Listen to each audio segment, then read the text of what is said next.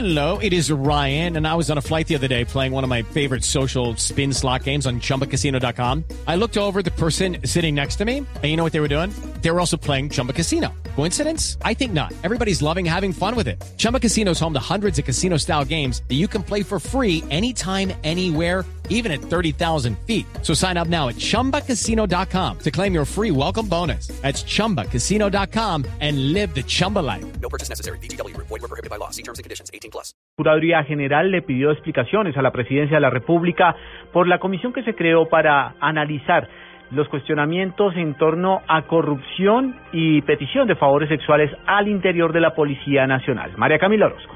Luego de que el presidente de la República, Juan Manuel Santos, anunciara la creación de una comisión especial y de alto nivel para investigar las presuntas irregularidades denunciadas dentro de la Policía Nacional, la Procuraduría General de la Nación le pidió a la ministra de la Presidencia, María Lorena Gutiérrez, aclarar cuál es el fundamento legal y cuáles son las facultades para la designación de dicha comisión e indicar además la naturaleza jurídica, las funciones y composición, a lo que se agrega que allegue el acto de constitución del mismo. El órgano de control por medio de la Procuraduría delegada para la Vigilancia Preventiva de la Función Pública solicitó que se aclare cuál es la calidad que ostentan sus miembros y cuál es el tipo de vinculación. Además, que aclare si los resultados de la gestión que adelanta esta comisión serán remitidos a los entes de control. María Camila Orozco, Blue Radio. Las fuerzas militares implementarán un plan especial con despliegue de tropas para garantizar la seguridad en el país durante la temporada de final de año. Daniela Morales. El general Alberto Mejía, comandante del ejército, aseguró que serán tres dispositivos especiales instalados en todos los corredores viales del país. El más importante será el de inteligencia, que contará con más de 100 hombres que estarán en veredas y también trochas verificando que no haya ninguna alteración del orden público. De tal forma que hemos doblegado los esfuerzos, vamos a tener retenes de diferentes categorías y de diferente organización en las principales troncales del país, pero también en las vías secundarias y por supuesto una presencia muy fuerte en vías terciarias para que las personas puedan ir a sus fincas, a las veredas, a los pueblos a visitar sus familiares. El general aseguró que serán operativos que incluso contarán con equipos de monitoreo. Daniela Morales, Blue Radio.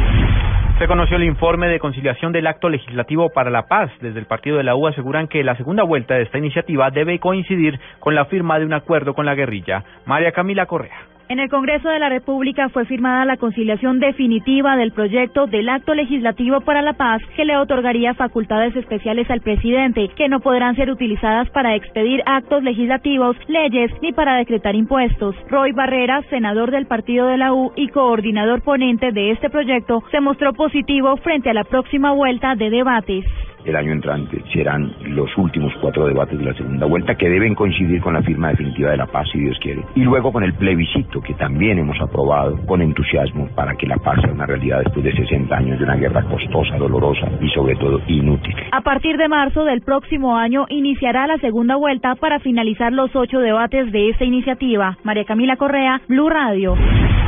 Las Naciones Unidas se declararon preocupadas tras conocerse las cifras de medicina legal que revelan que en los últimos seis años han sido asesinadas más de ocho mil mujeres en Colombia. Mariana Bolaños.